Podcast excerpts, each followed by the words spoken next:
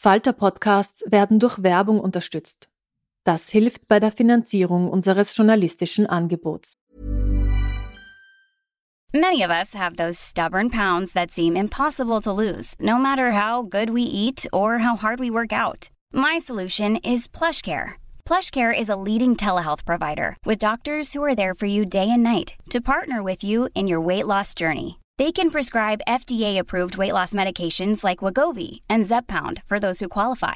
Plus, they accept most insurance plans. To get started, visit plushcare.com slash weight loss. That's plushcare.com slash weight loss. You should celebrate yourself every day, but some days you should celebrate with jewelry. Whether you want to commemorate an unforgettable moment or just bring some added sparkle to your collection, Blue Nile can offer you expert guidance and a wide assortment of jewelry of the highest quality at the best price. Go to BlueNile.com today and experience the ease and convenience of shopping Blue Nile, the original online jeweler since 1999. That's BlueNile.com. BlueNile.com.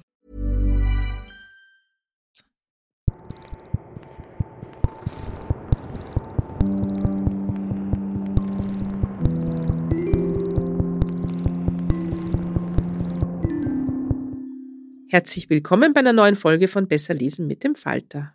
Mein Name ist Petra Hartlieb und mein heutiger Gast ist Theresa Priauer. Eigentlich müssten wir die Aufnahme bei einem guten Essen machen, euch etwas vorschmatzen, denn in ihrem neuen Buch Kochen im falschen Jahrhundert dreht sich alles ums Essen. Ein Abendessen unter fünf gebildeten, bürgerlich-liberalen Menschen klingt eigentlich ganz harmlos. Doch wenn es Theresa Breauer schreibt, wird es zu einer bitterbösen Gesellschaftszitiere gute Unterhaltung auf höchstem Niveau. Viel Spaß beim Mitessen und Zuhören. Ja, wir beginnen mal wieder mit dem Cover und diesmal hätte ich gern, dass du, liebe Theresa, uns das Cover beschreibst. Es ist ein sehr schönes gemaltes Bild drauf. Erzählst du uns, was wir da sehen?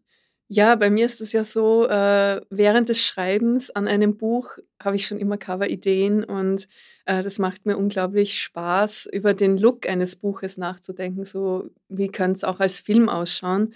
Und bei diesem Buch ist es ja so, dass die Gastgeberin so sehr genaue Vorstellungen davon hat, wie ein besonders offenes, liberales, äh, äh, Abendessen aussehen wird, ein bunt gedeckter Tisch und äh, am besten mit Austern und äh, Cremant und äh, Avo, nicht Avocados, Auberginen und Granatapfelkernen. Und manches ist, äh, weil es so expressiv gezeichnet ist, gar nicht so genau zu erkennen. Und das ähm, entspricht ihrer Vorstellung von, von dem, wie sie es auch im Internet äh, repräsentieren würde, so ein Abendessen. Also so wie die jungen Malerinnen heutzutage malen, ganz expressiv und farbenfroh. So ist auch dieses Cover. Also kein exakt gedeckter Tisch, sondern eher so ein bisschen chaotisch, aber halt natürlich geordnet chaotisch. Das ist auf dem Cover drauf, mehr oder weniger. Genau, es ist so die geplante Lässigkeit, die man gern auf Fotos auch zeigen möchte. Ja, der Titel des Buches lautet Kochen im falschen Jahrhundert. Ähm, Möchtest du den Titel erklären oder lassen wir ihn einfach mal so stehen und er erklärt sich dann über unser Gespräch? Oder? Äh, mir hat vor kurzem ein Freund äh, gesagt, äh, für ihn klingt es so ein bisschen wie nach Hangover äh, aus dem 20. und 19. Jahrhundert.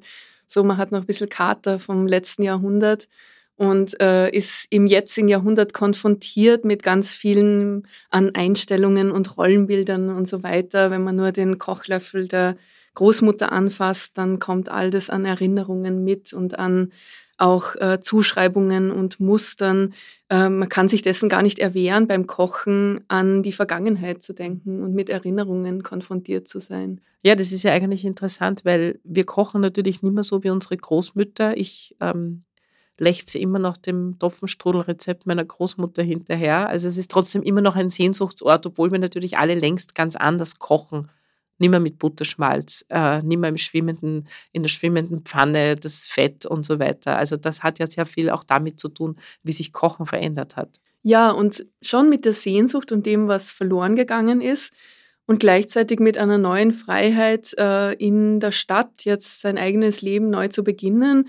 Und das fängt äh, interessanterweise, ich beobachte das ja auch äh, einfach interessiert, äh, beim Kochen und beim Essen an, so dass äh, im Laufe eines Abends im Grunde mit unterschiedlichen äh, Vorstellungen von Essen und der Essenswahl und wie ich mich definiere als Veganerin oder wie auch immer, damit auch so ganze Weltvorstellungen und Lebensvorstellungen und politische Ideen einhergehen. Das fand ich so interessant daran, dass da im Kleinen das Große auch immer steckt und verhandelt wird. Mhm. Und äh, kennt vielleicht äh, jeder von seinem Abendessen, dass es da durchaus auch zu Streit kommen kann, wenn äh, jemandem, der vegan lebt, äh, Fleisch serviert wird. Und äh, mir ist es einmal auch passiert, dass ich Freunde zum Essen eingeladen habe und äh, ein, ein Händel gekocht habe. Oder ich muss sagen, mein Freund hat das Händel gekocht. Und dann kommen die an und sagen, naja, sie sind eigentlich vegetarisch und äh, hast du das nicht gewusst? Aber sie haben sich dann irgendwie, weil das Händel so aufwendig war, doch dazu herabgelassen, dieses Händel zu essen. Aber man hat halt den, das Gefühl, man tut denen nichts Gutes. Also. Mir ist das mal mit Tafelspitz passiert, das ja. war auch nicht lustig. Also ein, ein riesiges Stück Tafelspitz äh, Vegetariern vorzusetzen. Ist aber was Herrliches, ne? So ein Tafelspitz, so schade, ja. Ich glaube, wenn man, also wenn man das Buch aufschlägt, es hat einen ganz eigenen äh, Tonfall am Anfang. Da reden wir vielleicht dann nachher mhm. noch drüber, weil das ist ja nicht zufällig so gewählt. Ähm, alle, die die ersten Seiten lesen, beginnen schon mal nachzudenken, was war denn das erste Gericht, das man in seiner eigenen Wohnung gekocht hat. Ich kann mich nicht mehr erinnern, ich glaube, es waren aufgetaute Krammelknödel, die ich im Tupperware von Oberösterreich nach zu Hause mitgenommen habe. Ähm, also das erste Essen im Erwachsenenleben. Ähm, weißt du noch, was es bei dir war und wa warum ist das so wichtig? Ja, äh, diese Erinnerungspassagen, die das Buch so ein wenig unterteilen. Das Buch besteht ja aus so einem Abendessen, das über das ganze Buch sich zieht. Aber diese Erinnerungspassagen sind so sehr persönlich, würde ich sagen. Und das hat auch viel wirklich mit meinen eigenen Erinnerungen zu tun. Und ich schreibe ja am Anfang schon, äh, erinnerst du dich daran, du standest in deiner ersten Küche, bei mir war das im Studentenheim, und dir fällt eben ein, du besitzt nicht einmal Salz und du hast auch keinen Salzstreuer und du musst zum Supermarkt gehen, das Salz kaufen und dann Salzstreuer kaufen und das einfüllen, also so die ganz basalen Dinge. Und das ist ja irgendwie kurios. Das heißt, man steht so wirklich ziemlich am Anfang, so wenn man auszieht von zu Hause. Und bei mir war das ein Gericht, ähm, das, auf das ich sehr stolz war und im Nachhinein muss ich ziemlich lachen drüber. So mein erstes, mein erster Signature-Dish war ähm, eben gefrorener Polardorsch. Der wurde in eine Terrine gegeben, äh, gebettet auf so ähm, Tomatensauce aus der Packung natürlich. Und dann drüber Feta, Käse und äh, getrockneter Oregano und das in den Backofen. Das war nicht schlecht. Ähm Aber heute ist mir das fast ein bisschen peinlich als Gericht, es so wirklich überhaupt nichts an Fertigkeit verlangt von einem. Ich habe auch wirklich ganz am Anfang angefangen. Meine Mutter hat sehr gut gekocht, aber die wollte uns nicht so richtig äh, zum Herd lassen und wir waren eher fürs Abwaschen eingeteilt. Ja, das war bei uns auch so. Ich durfte ja. eigentlich nicht in die Küche. Und ich kann mich erinnern, als Studentin, ich habe in einer WG gewohnt und ich habe dann sehr, sehr oft meine Oma, die damals noch gelebt hat, angerufen und habe sie immer nach dem perfekten Knödelrezept oder nach dem perfekten Strudelrezept gefragt. Und sie konnte es mir halt einfach nie sagen, weil, weil sie halt immer gesagt hat, naja, nimmst du ein bisschen Ei und mhm. ein bisschen Butter. Mhm. Und es gab keine Mengenangaben sozusagen. Und es hat einfach nie so geschmeckt wie bei der Oma und dem hänge ich immer noch nach. Inzwischen könnte ich selbst Oma Oma sein, aber die Erdäpfelknödel von der Oma, die werde ich einfach nie wieder essen. Die gibt es in keinem Gasthaus. Also es hängt sehr viel dran. Du hast es schon angedeutet, das Buch ist immer wieder unterbrochen in Passagen, wo du den Leser und die Leserin direkt ansprichst. Ich sage jetzt einmal als Leserin, ich bin eigentlich total allergisch auf sowas. Ich mag sowas nicht in der Literatur. In dem Fall hast du mich von der ersten Sekunde gepackt gehabt, weil, weil du einen so ins Buch reinziehst sozusagen. Also es ist fast ein bisschen ein bisschen interaktiv, würde ich sagen, oder? Ich habe mir das wirklich vorgestellt, das könnten Konversationsthemen bei Tische sein. Wir essen und dann, wann, was war denn dein, deine erste Speise, die du gekocht hast? Und auch durchs Essen. Das Essen ist einfach, das ist nicht, äh, kommt, glaube ich, nicht von ungefähr, dass das bei Proust so, so berühmt ist, dieser Moment von der Geruch der Madeleine und das äh, triggert dann Erinnerung, die einsetzt und das Sprechen, beim Essen äh, ausgelöst wird durch Geschmackseindrücke. Und so sind auch diese Erinnerungen verknüpft mit, mit Geschmackseindrücken, würde ich sagen. Und das sind die, die, die Stellen im Buch, die könnten fast auch eine Art von Dialog sein der Gastgeberin, entweder mit Leserinnen und Leser oder mit ihrem Gegenüber, mit der Ehefrau, die im Buch vorkommt. Genau, also damit mhm. beziehst du uns Leserinnen quasi eigentlich sofort ein und wir nehmen Platz an diesem Tisch, mhm. an diesem mhm. Abendessentisch, den du ähm, wundervoll beschrieben hast. Wir können uns ihn alle vorstellen. Vielleicht magst du uns mal ein bisschen was über das Setting erzählen. Wer trifft sich denn da zum Abendessen? Ja, es ist eigentlich eine typische Kammerstückssituation. Begrenzte Personenzahl, drei, vier, fünf, am Ende sind es sieben, wenn ich es jetzt recht im Kopf habe. Äh, das ist ja dann auch sehr überraschend und es kommt auch einmal die Nachbarin äh, unerwartet und die Katze der Nachbarin und dann gibt es noch diverse äh, Menschen, die auch anläuten und anklopfen. Also es ist aber ein sehr überschaubares äh, Figurenpanorama, die Gastgeberin, ihr Partner, Ehemann und Ehefrau, die zu Besuch kommen, erst kürzlich verheiratet und äh, ein Schweizer, dessen Freundin nicht mitkommen konnte. Und ähm, im Grunde passiert das Ganze rund um einen dänischen Esstisch und es werden Speisen gebracht und vorbereitet. Und einiges misslingt und scheitert, so ein wenig im Kleinen. Es ist kein ganz großes Desaster, aber die ersten Flecken entstehen und schon beim An- oder Anbehalten der Schuhe oder Ausziehen der Schuhe gibt es so fragende Blicke.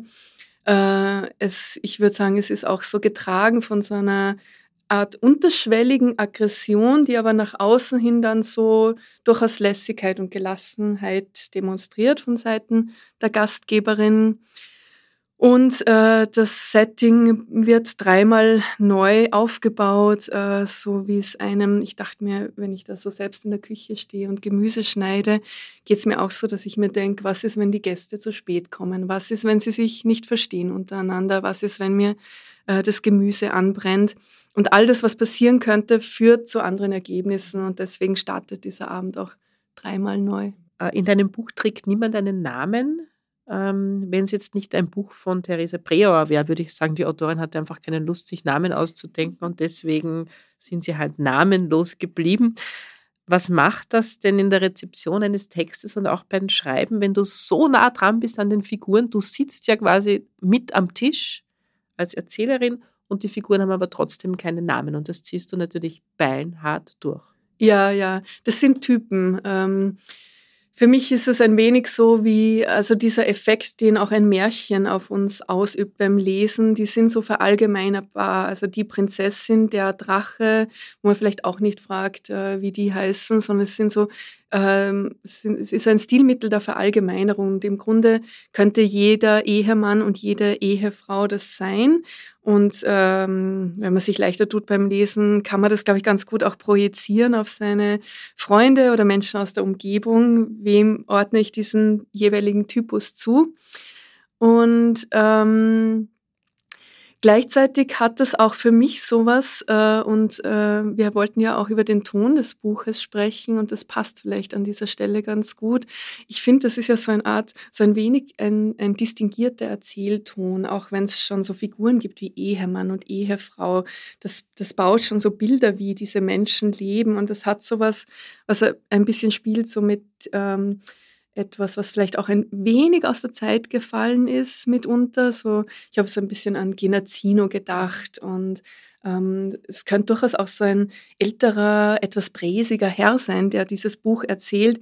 Ähm, nur wird man dann in seiner eigenen Erwartungshaltung beim Lesen, glaube ich, auch ähm, mehrfach erschüttert, weil auch so das Instagram einbricht in diese Situation am, das distinguierte Abendessen bleibt einfach nicht distinguiert ja. und fein und dieser, dieser gelassene Erzählton, der bemüht sich so sehr um dieses Setting und wird aber von all den Flecken überrascht, die schon am Tisch durchlanden. Ja, also die Erzählerin äh, sitzt quasi eh mit am Tisch und versucht sich dem Tonfall des Abendessens mehr oder weniger auch anzupassen. Also das ist quasi eigentlich eine Einheit. Die Sprache, in der das erzählt wird, ist eins zu eins, na nicht eins zu eins natürlich, aber so wie die miteinander reden oder die Rollen, die sie da sozusagen spielen als Ehemann und Ehefrau, ähm, Sie reden sich ja auch nie selber beim Namen an, was ich auch total interessant finde. Und einmal gibt es eine wahnsinnig witzige Stelle, wo dann der Schweizer sagt, er hat sogar den Namen des Säuglings, der zu Hause ist, vergessen. Also wo du das dann noch einmal so ironisch auf die Spitze treibst, mhm. er hat mhm. sogar das Geschlecht vergessen, aber er hat auch den Namen vergessen. Und also es wird auch spielst, nicht aufgeklärt. Es wird dann, natürlich ja. Mhm. nicht aufgeklärt. Ja. Du spielst natürlich auch mit dem. Ja. ja, und gleichzeitig baut das so eine ganz komische Distanz ein, was, was gleichzeitig bei all dieser Übergriffigkeit, die ständig stattfindet, so, glaube ich, einen seltsamen Effekt gibt. So, so etwas Vibrierendes, weil so zwischen Nähe und Distanz manchmal nicht ganz gut unterschieden werden kann. Das ist so eine beobachtende Distanz, die sich aber dann zu sehr einbringt ja. manchmal und auch vieles einordnet und bewertet, so psychologisch erklärt. Du hast es schon angesprochen, das Buch ist äh, quasi ein bisschen wie eine Zeitschleife. Also es wird dreimal das gleiche Abendessen erzählt. Für alle, die jetzt äh, panisch davor zurückschrecken und sich denken, das muss ja total langweilig sein, bitte lest dieses Buch, es ist überhaupt nicht langweilig. Du hast, ich habe versucht, so ein bisschen dahinter zu kommen, wie du das gemacht hast und ich habe so, ich hatte so ein Bild von so einem Kaleidoskop, wo sich eine winzige Ecke verändert und dann entsteht ein völlig anderes Gesamtbild. Ähm, hattest du von Anfang an diese zugegebenermaßen geniale Idee, ähm, das so zu machen? Also ist es wirklich quasi wie, es ist immer das gleiche Bild und auch eine winzige Kleinigkeit, die du veränderst, verrutscht aber mhm. das ganze Bild. Mhm. Ist das von Anfang an deine Idee gewesen, sowas zu erzählen oder kam dir das beim Setting, wo du denkst, na, das hätte ja auch ganz anders sein können, jetzt schreibe ich es nochmal anders? Ja, das war von Anfang an da, eigentlich weil es meinem Denken und äh, Fantasieren so nahe kommt. Äh, ich bin eigentlich jemand, ich habe das auch mal, äh, glaube ich, eher auch bei meiner Buchpräsentation so. Ich äh, erwähne es gerade öfter, obwohl das so traurig klingt, so, dass man als Schriftstellerin ja auch so einen großen Teil an ungelebtem Leben hat, ähm, dass im Grunde die, die Durchführung und, und das Treffen mit Menschen, dass das manchmal in den Hintergrund Grund tritt und dass im Vorhinein die, Pla die Planung so groß ist und auch ähm, vielleicht die Ängste, was alles schiefgehen könnte, ähm, eine als Schriftstellerin dann dazu bewegt, so viele Geschichten zu erfinden und vielleicht auch um diese Gefahr des Scheiterns zu bannen. Und die Geschichten sind dann, bannen nur dann die Gefahr, wenn, wenn sich daraus auch der Humor ergibt. Und ich glaube, Humor hat viel damit zu tun, ein Setting minimal zu ändern oder Größenverhältnisse zu verändern oder eine Person wegzulassen. Und so ist es ja auch wirklich, wenn man Freunde zum Abendessen einlädt wenn einer nicht kommt oder jemand wen mitbringt, der nicht irgendwie passt. nicht passt, nicht dazu passt, ändert sich der ganze Abend. Und das finde ich faszinierend, muss ich sagen, ja. Du hast schon angesprochen, du hast dein, dein Buch selber so ein bisschen wie ein, ein, ein Kammerspiel genannt. Das ist eine Wohnung, eine Wohnung, in der sich fünf Menschen zum Essen treffen. That's it. Ein Kammerspiel, ein, ein Kammerspiel im Designer-Schick, sage ich jetzt einmal. Was ist denn das Reizvolle beim Schreiben an so wenig Handlung? Also keine große Plot-Geschichte, sondern fünf Menschen an einem Tisch. Ja, ich glaube, da kann man sich stärker auf äh, die Psychologie fokussieren mhm. und ähm, mich interessiert schon, was zwischen den Menschen stattfindet, aber sehr stark auch, wie jeder sich selbst entwirft und was auch jeder, wie jeder den anderen beobachtet und was jeder vom anderen denkt. Und das ist so wie ein, ja, Hinzoomen. Und im Detail stecken dann wieder ganz viele Geschichten oder wie schon vorher gesagt, im Kleinen wird das Große erzählt. Du lässt ja quasi durch die Gespräche der fünf Personen die große Welt rein, äh, von der Politik bis zu der Geschlechterfrage, bis zu Reisen, Umwelt. Es ist ja quasi, es wird alles an diesem Tisch verhandelt, aber halt die große Welt kommt an diesen Esstisch. Ja, ja. genau. Ja. Was ganz wichtig ist, ist das Setting. Also in deinem, in deinem, wenn das ein Theaterstück wäre, dann hätten, glaube ich, die Ausstatterinnen einen großen Spaß, diese Sachen auszusuchen, mit denen sich das Gastgeberpaar umgibt. Ähm, es sind ganz genau platzierte Gegenstände. Es ist der Cremant, es ist natürlich kein Prosecco, es ist der Cremant, es ist ein dänischer Holztisch, eine grün-blau gestreifte Schürze über einem schwarzen Jumpsuit, finnische Designergläser Itala, Kerzenständer vom Flohmarkt. Der Typ, der auf Besuch kommt, hat Mokassins an. War es schwierig für dich, diese Attribute zusammenzusuchen oder waren die völlig selbstverständlich für dich? Ähm, ich glaube, das, was eine, wenn wir es Par Parodie nennen wollen, äh, ich würde aber sagen, es ist eine sehr diskrete Parodie. Also es ist nicht äh, der, der, der vermeintliche Spießer ist nicht der Liberale in diesem Buch, sondern das ist gar nicht so entschieden. Ähm, die, die sind nicht wie Karikaturen ihrer selbst, aber es hat eben so ein parodistisches Element. Und ich glaube, eine Parodie ist dann auch liebevoll und ähm, äh, wie soll ich sagen, vielleicht hat auch was Gerechteres, wenn man sich selbst dabei nicht ausspart. Insofern äh, fiel mir das ganz leicht, weil ich interessiere mich unglaublich für Möbel und äh, Ausstattung, komme aber auch aus einem Haushalt, äh, wo der Vater Produktdesigner war und gleichzeitig äh, im Wohnwagen gelebt hat. Also ich bin mit sehr vielen heterogenen Einflüssen aufgewachsen und ich äh, arbeite das noch immer auf und das wird noch einiges an Material hergeben. Aber dadurch interessiert mich eben so die, die durch Objekte eigentlich so etwas wie die Gesellschaft äh, ablesen zu können und Herkunft oder das ähm, Ablehnen von Herkunft. Und da kommt der Bourdieu hinein, der ja versucht hat, in so einer Art Raster das aufzuschlüsseln der Herr Professor, der geht in die Oper und der kauft sich dies und jene Platten und trägt dieses und jenes Sakko. Und das hat ja so eine irrsinnige Komik, das dann auch so musterartig abzuhandeln. Hiring for your small business? If you're not looking for professionals on LinkedIn, you're looking in the wrong place. That's like looking for your car keys in a fish tank.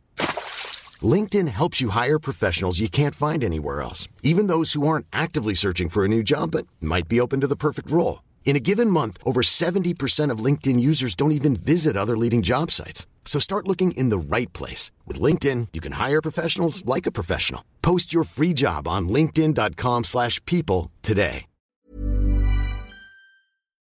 Das ist ein super Stichwort, weil mir ist nämlich eine Frage, nein, es ist eigentlich keine Frage, sondern eine Beobachtung eingefallen und wollte dich fragen, ob, ob, ich, die, ob ich da richtig liege.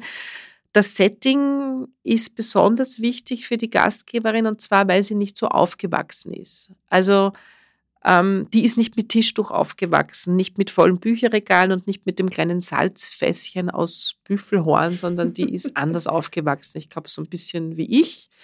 Ähm, glaubst du, sie wäre als Gastgeberin anders, wenn ihr das Salzfässchen und das äh, Leinentischtuch in die Wiege gelegt worden wäre?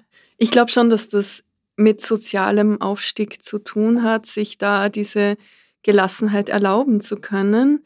Und ähm, im Buch geht es ja auch ganz stark darum, dass die Figuren äh, über ihr äußeres Erscheinungsbild die Kontrolle behalten wollen. Und auch bei der Ehefrau ist das der Fall, dass sie zum Beispiel sehr leicht äh, zu erschrecken ist, wenn ihr jemand vorwirft, dass sie unpünktlich war. Sie war natürlich unpünktlich, aber sie geht nicht gelassen damit um. Und so eine bürgerliche Herkunft würde einen darüber erhaben sein lassen, wie das ja beim Partner der Gastgeberin der Fall ist und das auch beschrieben wird. Äh, es ist lustig, weil ich jetzt also ich glaube, dein Buch muss man eigentlich fünfmal lesen, um jedes Detail zu entdecken. Bei einem Abend, also bei einem Essen, das du schreibst, hat die Ehefrau eine Flatterhose an und beim nächsten hat sie ein ganz kurzes Kleid an. Und das macht natürlich eine total andere Frau im Bild. Das fällt mir aber jetzt erst auf, wenn ich drüber nachdenke. Das ist lustig, ja. Es geht einfach auch viel um dieses Herzeigen, was man ist und was man kann und was man hat. Ähm, es gibt aber trotzdem so einen kleinen Bruch bei der Gastgeberin. Sie, sie, überlegt zum Beispiel mal kurz, wie legt man das Besteck eigentlich hin? Und sie hat nicht alle Kisten ausgepackt. Also die Wohnung ist nicht makellos.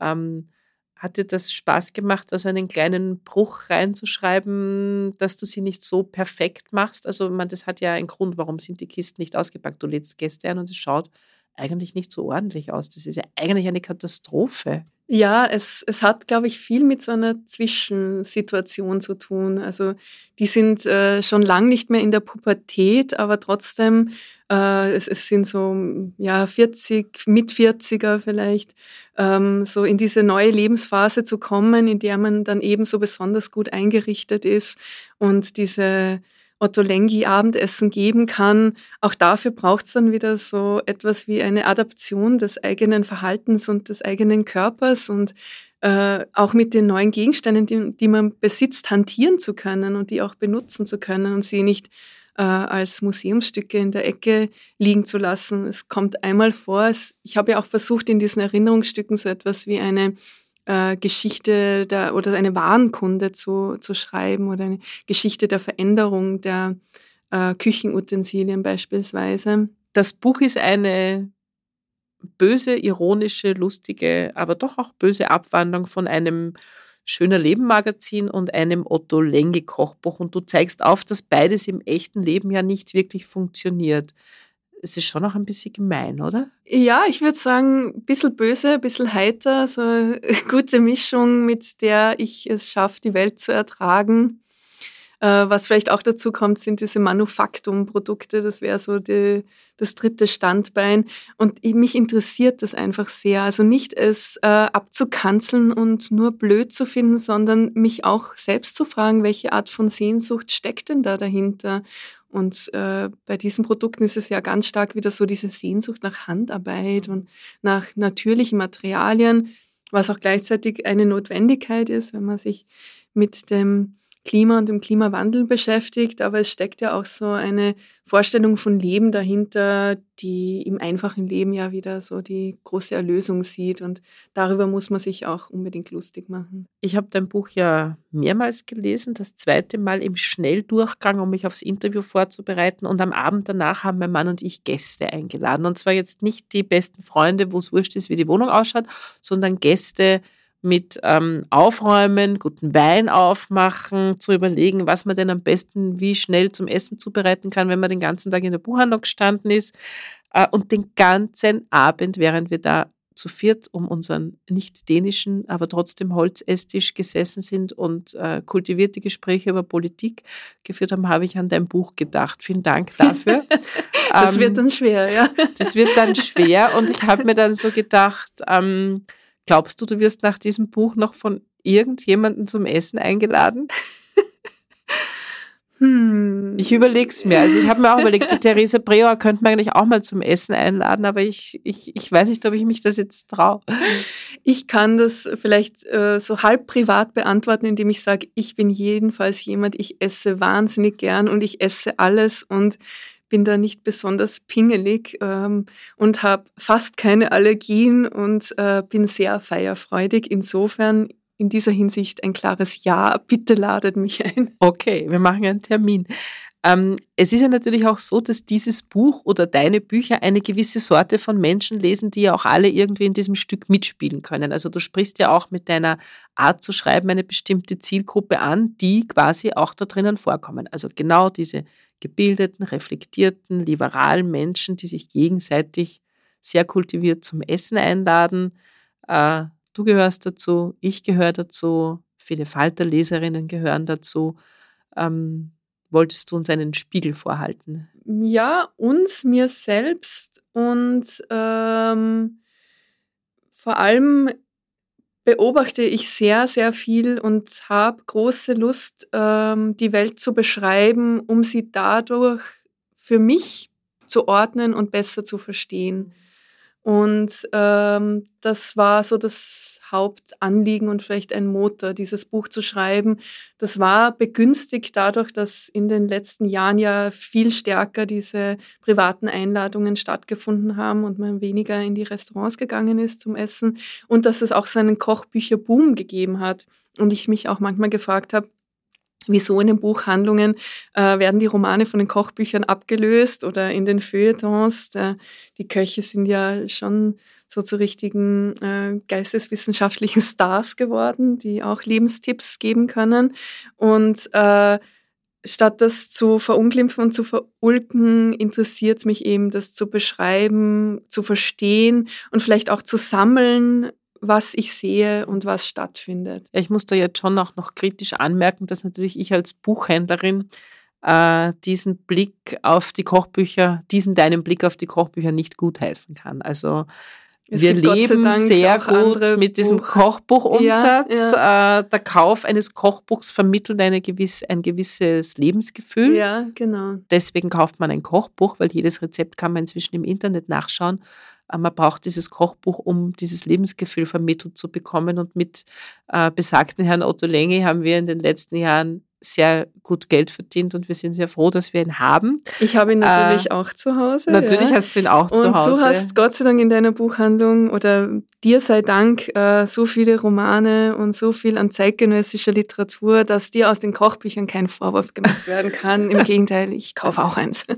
ja, genau. Und das wäre die Frage. Fällst du auch rein auf diese, auf diese Art von Kochbüchern, wenn du auch Otto Länge zu Hause hast, fällst du natürlich auch drauf ein. Du kaufst ja nicht das Kochbuch um das Rezept willens, sondern weil da ein cooler Typ über den Markt geht und büschelweise Petersilie in der Hand hat genau. und auch noch irgendwie sexy ausschaut, oder? Ja, es sind eigentlich, glaube ich, die Bilder, die ich kaufe. Und ich bin ja sehr bildernarisch, würde ich fast sagen. Äh, ich bin dann mit einem Kochbuch auch ganz gut äh, zufriedenzustellen oder mit zwei oder drei.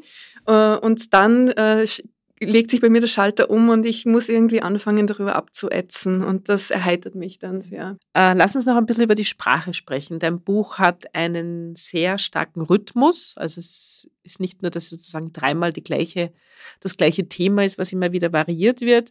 Ähm, man hat wirklich das Gefühl, es ist perfekt komponiert. Manchmal habe ich das Gefühl, es sind manche Sätze um des Klangwillens drinnen und nicht um der Handlung willen. Und ich meine das jetzt nicht negativ. Also das heißt jetzt nicht, dass, dass man das nicht lesen kann, sondern es sind einfach manche Wortsatzenden, wo ich mir denke, genau das muss jetzt hier stehen, aber das treibt die Handlung jetzt irgendwie nicht voran.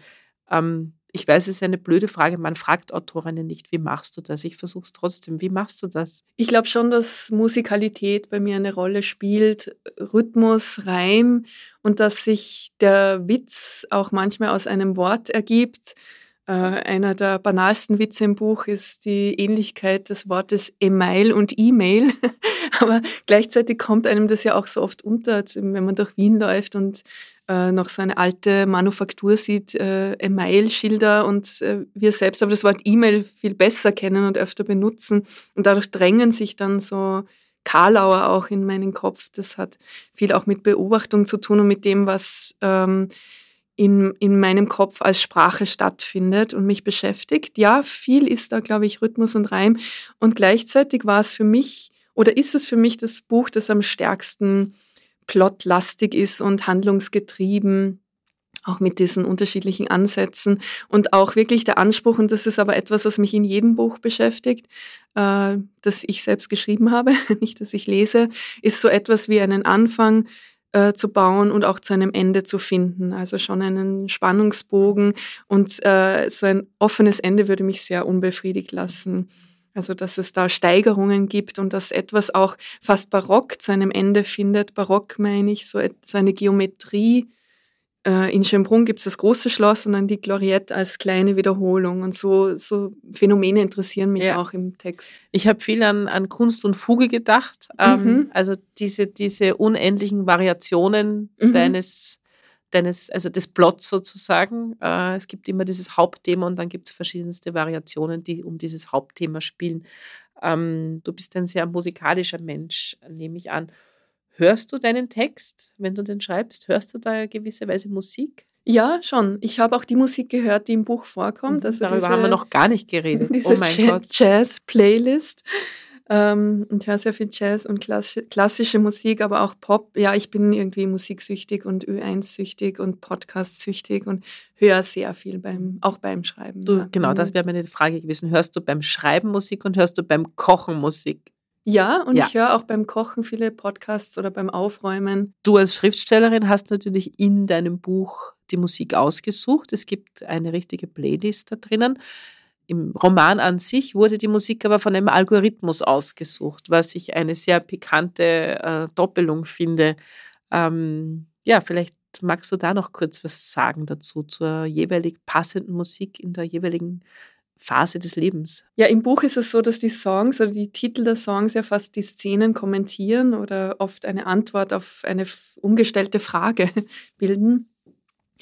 Ähm, und das so etwas wie Play Playlists beschäftigt mich schon, weil sie einerseits so wirklich gut bauen können, was äh, der jeweiligen Hörerin gefallen könnte. Also die sind schon gut, so dass man manchmal den Eindruck hat, die sind ja schlauer als wir selbst. Und ich entdecke auch über automatisierte Playlists ganz viel.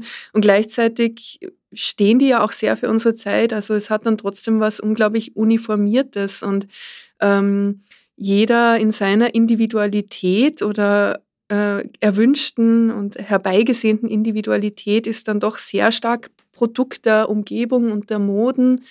und dessen, was äh, der Computer mithört und dann wieder rausspuckt. Ja, ich finde es sehr lustig, wenn ich dann einmal im Monat von Spotify einen Hinweis bekomme, dass mein neuer Lieblingsmusiker endlich ein neues Album hat und es ist dann Bach. Das finde ich immer sehr, muss, muss ich immer sehr lachen. Ähm, ja, ich glaube, wir sind eigentlich am Ende des Gesprächs. Es, wir könnten da noch stundenlang übers äh, übers Essen und Kochen reden, aber wir haben leider nichts mitzuessen. Also eigentlich müssten wir jetzt mit vollem Mund hier schmatzen. Ähm, Sie hören selbst, man kann dieses Buch drei, vier, fünf Mal lesen. Man kann es lange lesen, indem man sich jedes Lied, äh, das in dem Buch zitiert wird, anhört. Habe ich auch mal eine Zettel begonnen, aber da hätte ich zwei Wochen gebraucht dafür. Ähm, ich danke sehr für das Gespräch und jetzt freue ich mich auf ein Essen. Ja, wollte ich auch sagen, äh, dass wir das nochmal fixieren. Danke für die Fragen und ich freue mich aufs Essen und bin ganz sicher nicht kompliziert als Gast. Bevor uns Theresa Breauer eine kurze Stelle aus ihrem neuen Buch Kochen im falschen Jahrhundert vorliest, ein paar Tipps der Falter-Redaktion. Schönen guten Tag, mein Name ist Klaus Nüchtern und ich bin der Literaturkritiker des Falters und habe Ihnen wie immer zwei Bücher als Lesetipp gebracht. Die beiden, die ich heute vorstellen, haben eines gemeinsam. Es geht darin um Rassismus beziehungsweise das, was man wohl rassifizierte Wahrnehmung nennt. Beginnen wir mit dem älteren, eine äh, Rezitativ, erschienen im Rowold Verlag der Schriftstellerin und Nobelpreisträgerin Toni Morrison. Der Text äh, ist, äh, was ungewöhnlich ist, äh, erstens die wirklich einzige Erzählung, die Toni Morrison je geschrieben hat. Der ist 1983 also genau zehn Jahre bevor sie mit dem Literaturnobelpreis ausgezeichnet wurde, in einer Anthologie mit Literatur von afroamerikanischen Frauen erschienen. Es geht darin um zwei Frauen, eine Ich-Erzählerin namens Twyla und eine gewisse Roberta. Die beiden lernen sich äh, als achtjährige Mädchen kennen, als sie zu, von ihren Schülern zur Schule gebracht werden. Und der Trick an der Sache oder der Witz der Erzählung besteht darin, äh, dass man zwar weiß, dass sie unterschiedliche Hautfarbe haben, es aber nie ausgesprochen wird, äh, wer jetzt von beiden die Afroamerikanerin ist, Twyla oder Roberta. Und äh, es gibt dann noch zwei Wiederbegegnungen der beiden als junge erwachsene Frauen. Und das Spiel, das die Autorin mit den Leserinnen und Lesern spielt, das äh, sehr trickreiche und subtile, besteht eben darin, dass man ständig irgendwelche Signale bekommt, seien es die Namen, äh, seien es die Mütter, die eine, äh, von der einen heißt es, äh, dass sie die ganze Zeit tanzt und nicht zu Hause ist, die andere ist krank, wie sie sich ernähren, äh, bei der ersten Wiederbegegnung äh, ist Roberta auf dem Weg zu einem Jimi Hendrix Konzert. Äh, Twyla weiß nicht einmal, wer Jimi Hendrix ist. Äh, Twyla arbeitet äh, in einem Hotel, also kein besonders äh, glamouröser Job. Und, und der Leser und die Leserin sind also die ganze Zeit sozusagen zu einem Art Racial Profiling gezwungen. Es endet dann auch mit einem äh, mit einer Episode, wo es offensichtlich um Segregation in Schulen geht, dass die Schüler und Schülerinnen, die Kinder der beiden dann äh, verbracht werden und nicht mehr in, einer, in ihrer angestammten Gegend mehr in die Schule gehen können. Und äh, es wird aber nicht wirklich aufgelöst. Äh, es gibt dazu auch ein sehr kompetentes und kluges Nachwort von Sadie Smith, äh, die das dann äh, in allen ihren Facetten, auch betreffend die Örtlichkeit, in der das spielt und die Zeit erklärt, aber natürlich auch zu keinem endgültigen Schluss kommt. Das zweite Buch ist jüngeren Datums und stammt vom afroamerikanischen Autor Percival Everett, der Jahrgang 1956 schon über 30 Bücher geschrieben hat, aber bei uns erst gerade entdeckt wurde. Äh, Im letzten Jahr ist erschienen Erschütterung äh, aus dem Jahr 2020, das Original. Titel ist Telephone. Und nun ist äh, ein relativ junges Buch, äh, The Trees, 2021 im Original erschienen, im, aufs Deutsche wortwörtlich mit Die Bäume übersetzt, erschienen im Hansa Verlag. Die ganze Geschichte ist ein Kriminalfall, die in Money, Mississippi spielt, wo zwei gleich zu Beginn des Romans äh, zwei weiße Männer umgebracht werden, verstümmelte Leichen und das äh, Bizarre ist, dass sich da äh, daneben eine Leiche eines schwarzen Mannes befindet, die dann aber auf mysteriöse Art und Weise verschwindet. Und äh, dieser Vorgang, nämlich, dass man einen toten Weißen mit einem mit einer schwarzen Leiche äh, findet, wobei der afroamerikanische Tote äh, zunächst nicht identifiziert werden kann und offensichtlich sozusagen kein wirklich frischer Toter ist, sondern eine konservierte Leiche. Das wiederholt sich und steigert sich dann äh, bis zu dem ja nachgerade apokalyptischen äh, Finale. Es stellt sich schnell heraus, dass dieser Fall äh, mit einem historischen Fall von rassistischer Lynchjustiz zusammenhängt, nämlich mit dem Tod von Emmett Till. Emmett Till, man kennt, das, man kennt diesen Fall vielleicht auch aus dem Bob Dylan-Song The Death of Emmett Till, wurde im August 1955 von zwei weißen Rassisten grausam zu Tode gebracht. Ein 14-jähriger Bub, der angeblich sich gegenüber einer Weißen respektlos verhalten hat. Also ob der ihr nachgepfiffen oder sie angesprochen hat. Das Ganze hat sich dann ohne dies als äh, falsch herausgestellt. Und die Toten sind, haben eine Verwandtschaftsbeziehung mit den Mördern von Emmett Till. Und schnell werden zwei äh, schwarze Polizisten in den Süden geschickt, Ed Morgan und Jim Davis, um vor Ort zu recherchieren. Es werden dann auch noch FBI-Beamte hinzugezogen und die sich dort äh, mit dem nach wie vor präsenten Rassismus herumschlagen müssen, mit den Rednecks, die von Percival Everett aber auf wirklich sehr witzige, polemische äh, Art und Weise als vollkommene Idioten entlarvt und dargestellt werden. Das Reizvolle an diesem Roman sind vor allem die Dialoge. Es hat einen sehr ernsten Hintergrund. Es geht eben um die Kontinuität des Rassismus. Äh, Leute, die das sogenannte N-Wort nicht lesen können oder wollen, sollen sich bitte fernhalten von dem Roman, denn das wird dort ganz exzessiv eingesetzt, weil es eben die Sprache von Rassisten ist. Aber gleichzeitig ist es ein unglaublich witziger Roman und wie gesagt, die Stärke sind die Dialoge, die auf, wie das eben nur US- oder hauptsächlich US-amerikanische Kriminalschriftsteller beherrschen. Denke, man denke etwa an Raymond Chandler. Das sind wirklich knochentrockene, lakonische und unglaublich witzige Dialoge, so dass man sich bei aller, äh, allem Ernst des Hintergrunds da bei der Lektüre auch prächtig amüsieren kann. Vielen Dank für die Tipps. Und nun liest uns Theresa Breauer eine kurze Stelle aus Kochen im falschen Jahrhundert vor, erschienen im Waldstein Verlag. Woher die erlesenen Zutaten nehmen für den Abend, den die Gastgeberin sich nach dem Studium der internationalen Kochbücher ausgemalt hatte, woher um alles in der Welt, und das Wort Welt war an dieser Stelle wirklich angebracht.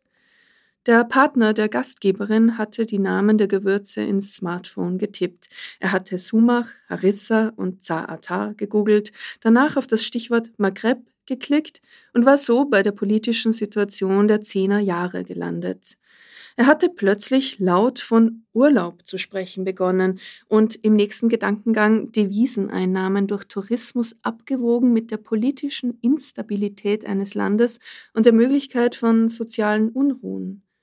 Dann hatte er auf seinem Smartphone nach Symptomen für Unruhe gesucht und war auf Angespanntheit, Gereiztheit und Nervosität gestoßen.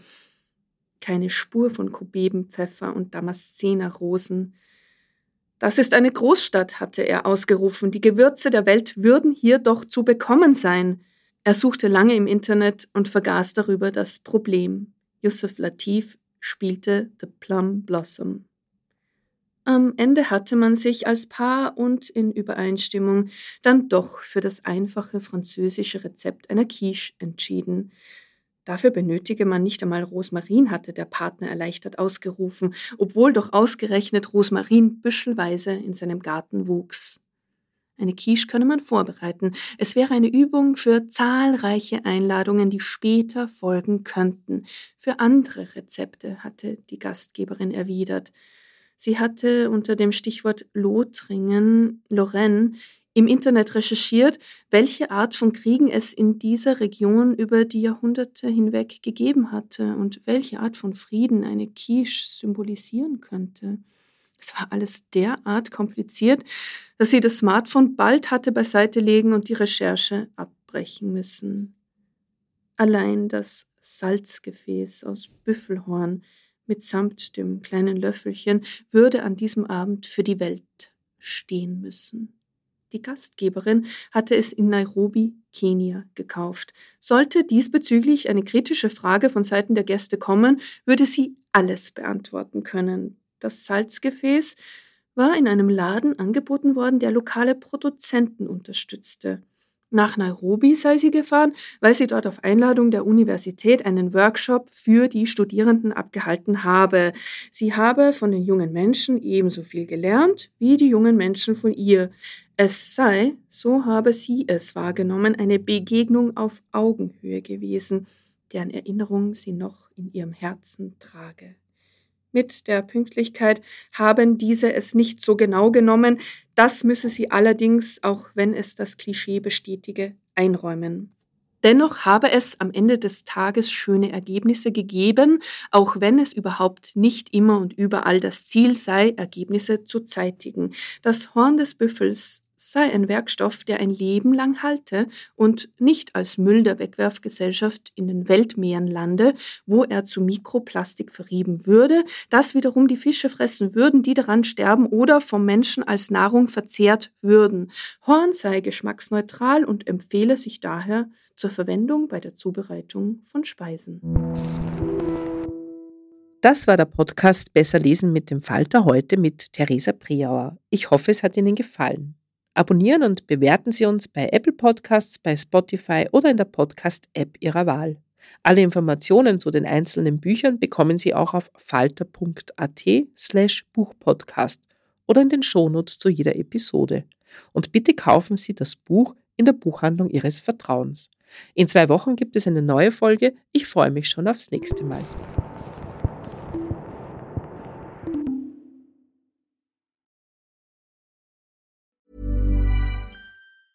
Planning for your next trip? Elevate your travel style with Quince. Quince has all the jet setting essentials you'll want for your next getaway, like European linen, premium luggage options, buttery soft Italian leather bags, and so much more. And is all priced at 50 to 80% less than similar brands.